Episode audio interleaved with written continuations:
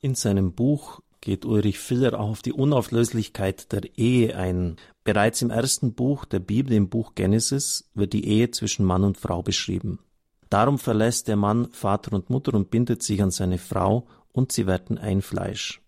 Jesus selbst zitiert diesen Vers aus dem Buch Genesis und fügt hinzu, Sie sind also nicht mehr zwei, sondern eins.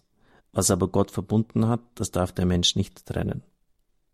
Mit diesen Worten hebt er die Scheidungserlaubnis, die Mose dem Volk Israel zugestanden hatte, wieder auf. Mit der Begründung, nur weil ihr so hartherzig seid, hat Mose euch erlaubt, eure Frauen aus der Ehe zu entlassen. Am Anfang war es aber nicht so.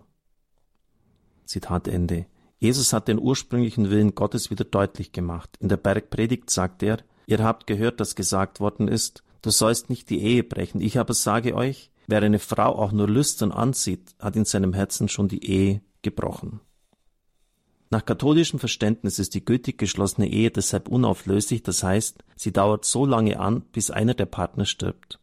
Auch wenn eine Ehe scheitert, wenn die Liebe zerbricht oder verlöscht, wenn sich die Ehepartner trennen, bleibt dieses Eheband bestehen.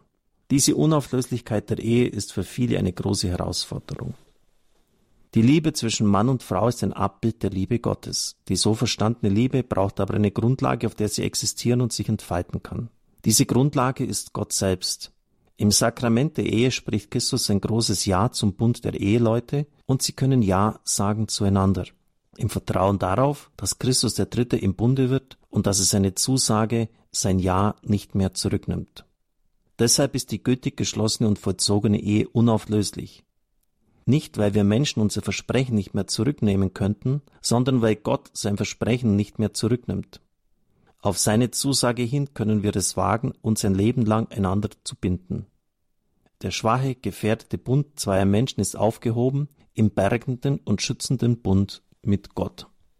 Jene Person, die mir dieses Buch gegeben hat von Ulrich Filler, mich überhaupt darauf aufmerksam gemacht hat, hatte schon mehrere Ehen hinter sich und er hat mir genau diese Stelle vorgelesen und dann hat er gesagt, dass er selber jetzt eigentlich erst seine Situation versteht und warum die Kirche so handelt, weil sie an das Wort Gottes gebunden ist und er war dann auch sehr ehrlich und hat zugestanden, dass er selber auch mit Schuld trägt und dass deshalb auch frühere Beziehungen zerbrochen sind. Aber Gott in seiner Treue nimmt das Wort, das Ja-Wort, das er einmal gegeben hat, zu einer Verbindung von Mann und Frau nicht mehr zurück, auch wenn er selber es getan hat. Und deshalb hat er gesagt, kann es jetzt erst verstehen. Die Frage nach der Unauflöslichkeit der Ehe, so Ulrich Filler weiter, ist auch die Frage nach unserem Gottesbild. Wäre es denn nicht viel einfacher, menschlicher und barmherziger, wenn wir davon ausgehen könnten, dass die Ehe, begleitet vom Segen Gottes, so lange andauert, wie die Liebe der Eheleute anhält? Und warum sollte Gott einer neuen Beziehung, einer neuen Liebe seinen Segen verweigern? Diese Fragen, so Ulrich Filler, verraten das eigentlich unchristliche Bild eines Gottes, der dem Menschen fern ist und ihn im Grunde genommen nicht ernst nimmt. Hier kommt die alte Angst zum Vorschein, die Angst davor, die eigene Freiheit zu gebrauchen, eins zu wählen und alles andere nicht, sich festlegen und zu binden.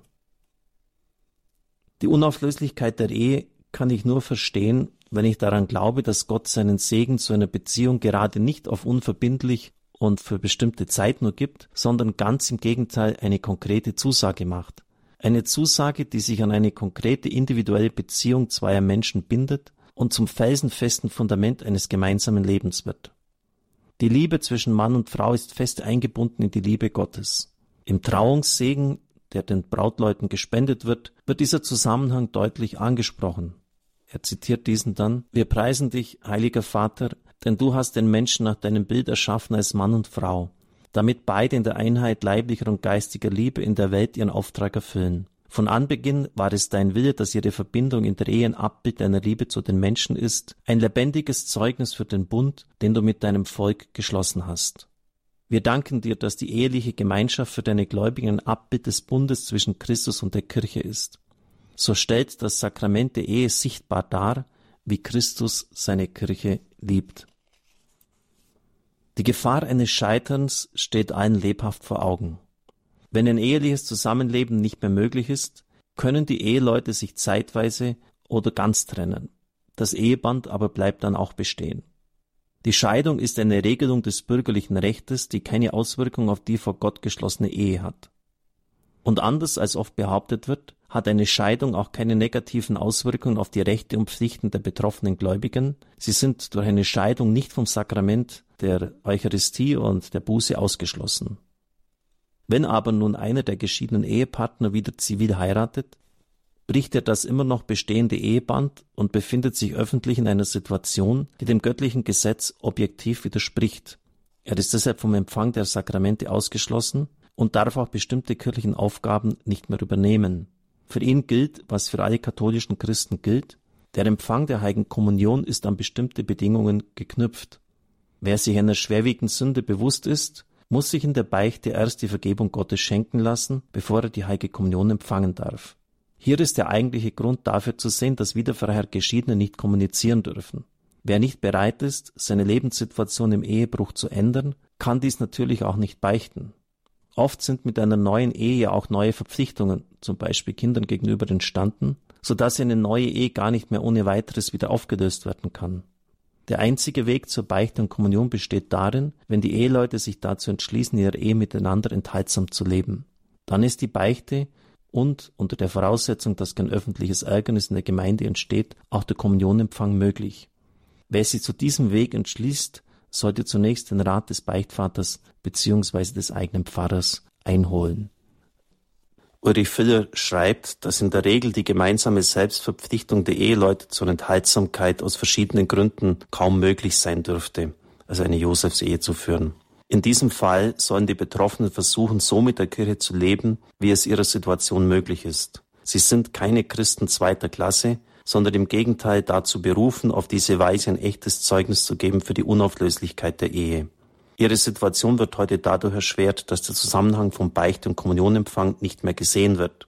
Papst Benedikt sagte einmal als Kardinal zu dieser Frage, ein Zitat, ich denke, diese Last kann dann getragen werden, wenn zum einen sichtbar wird, dass es auch andere Leute gibt, die nicht kommunizieren dürfen. Das Problem ist eigentlich erst dadurch so dramatisch geworden, dass die Kommunion gleichsam ein sozialer Ritus ist und man dann wirklich gebrandmarkt ist, wenn man hier nicht dabei ist. Wenn wieder sichtbar wird, dass viele Menschen sich sagen müssen, ich habe auch etwas auf dem Kerbholz, ich kann, so wie ich jetzt bin, nicht hingehen, und wenn, wie der heilige Paulus sagt, auf diese Weise wieder die Unterscheidung des Leibes Christi geübt wird, wird das sofort anders aussehen. Zitat Ende. Die Unauflöslichkeit der Ehe setzt voraus, dass die Eheschließung gütig zustande gekommen ist. Katholische Brautleute sind deshalb verpflichtet, vor der Trauung ein Gespräch mit dem Pfarrer zu führen. In diesem Gespräch, das man früher Brautexamen nannte, wird geklärt, ob alle Voraussetzungen für eine gütige Eheentschließung vorhanden sind. Diese Voraussetzungen sind unter anderem die notwendige Freiheit, also kein Druck von außen, die Offenheit für Kinder, grundsätzliches Ja zum Nachwuchs, die Bejahung der Treue, Partnerschaftlichkeit und Unauflöslichkeit. Wenn ein Partner eine dieser Grundlagen ablehnt, kann eine Ehe gültig nicht geschlossen werden.